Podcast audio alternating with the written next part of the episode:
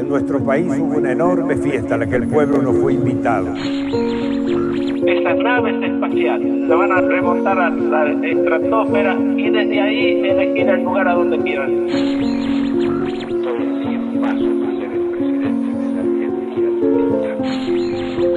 Desde el primer minuto de mi gestión afirmé que considero a la corrupción como un acto de traición a la patria.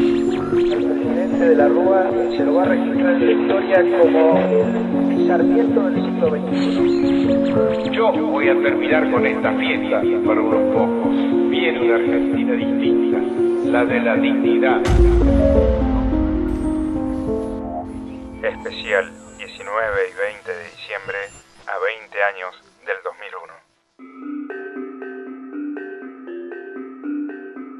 Las elecciones presidenciales del 99 daban como ganador a Fernando de la Rúa, que encabezaba la Alianza, una coalición liderada por la Unión Cívica Radical.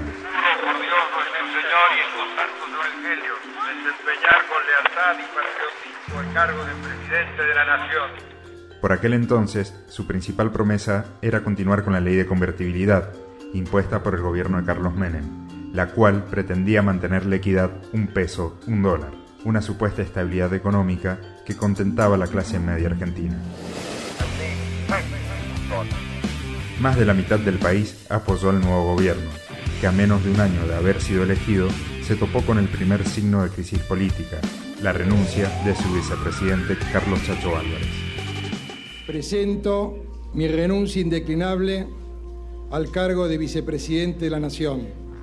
A esto se sumó que se profundizaron los aspectos negativos de la ley de convertibilidad, que habían comenzado a hacerse visibles durante los últimos años del menemismo. Fue así que el entonces presidente de la Rúa se vio obligado a realizar una reestructuración de la deuda externa con medidas que se convertirían en una bomba de tiempo. He anunciado un blindaje internacional que nos saca del riesgo y crea una plataforma extraordinaria para el crecimiento. Terminamos este año con un gran éxito, el blindaje 2001. Esto es lo que estábamos haciendo mientras algunos decían que no hacíamos nada. La crisis económica iba en aumento, puso al país en default y como consecuencia, el 2 de diciembre del 2001, el ministro de Economía Domingo Cavallo anunció la implementación del famoso corralito. Bueno, lo importante es que la gente sepa que tiene disponible y lo puede utilizar para lo que quiera a su ahorro en el, en el banco. Y además puede utilizar esos ahorros para lo que quiera. Hasta 250 pesos puede retirar en efectivo cada semana. ¿Cómo hace para pagar el alquiler o un automóvil si lo quiere comprar o si quiere comprar cualquier cosa en, un negocio o pagar un servicio? Lo paga con cheque si tiene eh, una chequera, pero si tiene caja de ahorro lo paga con una tarjeta de débito. Los hechos derivaron en un malestar generalizado que se manifestó en reclamos y cacerolazos masivos en todo el territorio nacional. Así, la noche del 19 de diciembre del 2001 explotó violentamente en Argentina la situación generada por el modelo neoliberal. ¡Están robando! ¡Están robando! Hemos sacrificado para juntar un peso y lo están robando.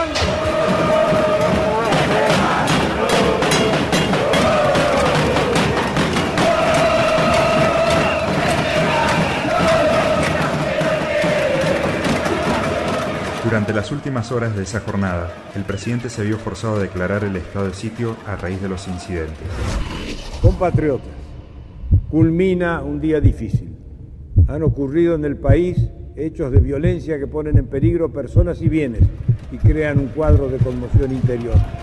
Quiero informarles que ante eso he decretado el estado de sitio en todo el territorio nacional, honorable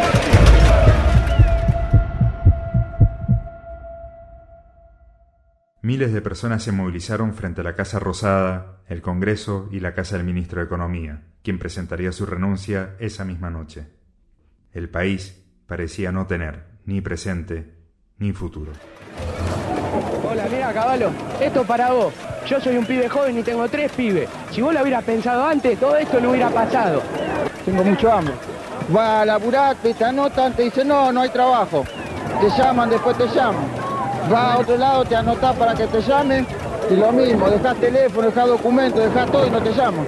Señora, bueno, ¿por qué llegó a esto? Porque sí, por la gran necesidad. Voy a vender en el trueque aunque sea esto para darle comer a mis hijos, porque el gobierno no se fija en la malaria que estamos pasando. Ya nos mete la mano en el bolsillo en todos lados. Yo soy una, una mina que no tiene trabajo, no consigue trabajo por tener 39 años y por tener cuatro hijos. Hablo perfectamente inglés, sé computación. Estoy, estoy y no consigo trabajo y tengo que terminar así. Me da vergüenza de ser argentina. He parido niños argentinos. Mis hijos van a una escuela pública y ni siquiera sé si tienen futuro. Yo hoy tengo que hacer la calle porque no tengo otra, otra alternativa.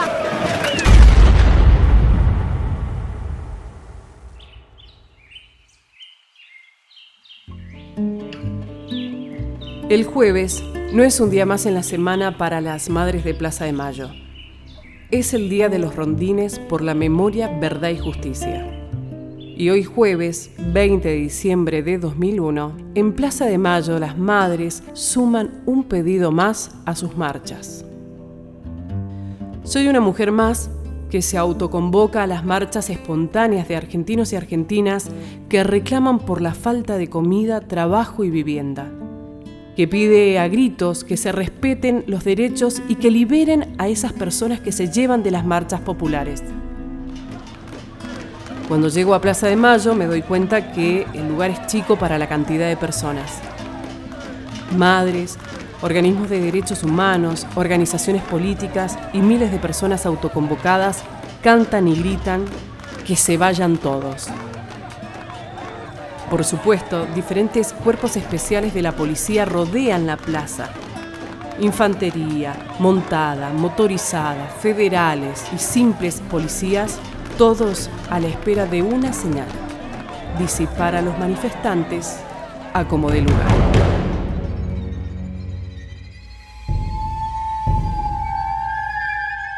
Cerca del mediodía, casi siete o nueve policías a caballo ocupan el corazón de la plaza junto a la pirámide emblemática. Ahí están las madres de Plaza de Mayo. ¡Ojo con lo que hagas, eh! ¡Ojo con no lo le vayas a pegar, eh! Che, no le pegues al, periodista. ¿Pero qué se creen ustedes? Por favor. ¿Dónde está el comisario? No te dejes tocar, pibe. ¿Dónde está el comisario? Eso es lo que está Así gritan las madres de Plaza de Mayo, guiadas por Eve, cara a cara con la policía.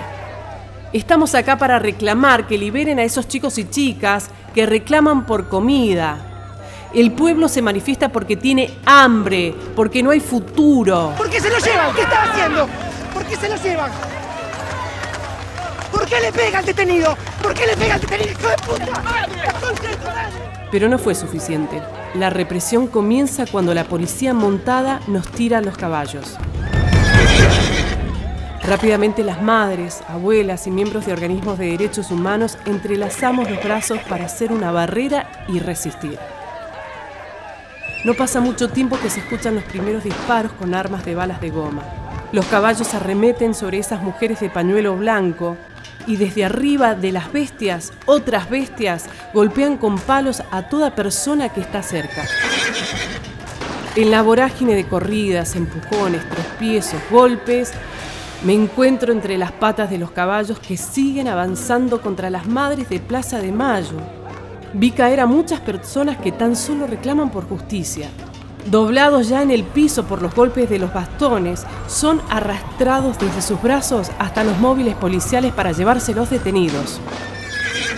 De pronto una mano fuerte me toma del brazo y me ayuda a salir de ese infierno. No sé quién es. Ahí todos ayudamos a todos. Percibo a una madre de plaza, creo que es Aurora, que es protegida por un fotoperiodista que logra ponerla a salvo. Todos y todas estamos ciegos por los gases lacrimógenos que era lo único que se podía oler. Por momentos parece que las manifestaciones se dispersan, pero rápidamente más personas se concentran gritando justicia y putean la represión policial.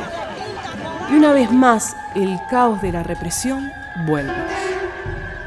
El tiempo parece no pasar. Ya cansada y desconcertada de todo lo que vivo, el sonido de un helicóptero silencia toda la plaza.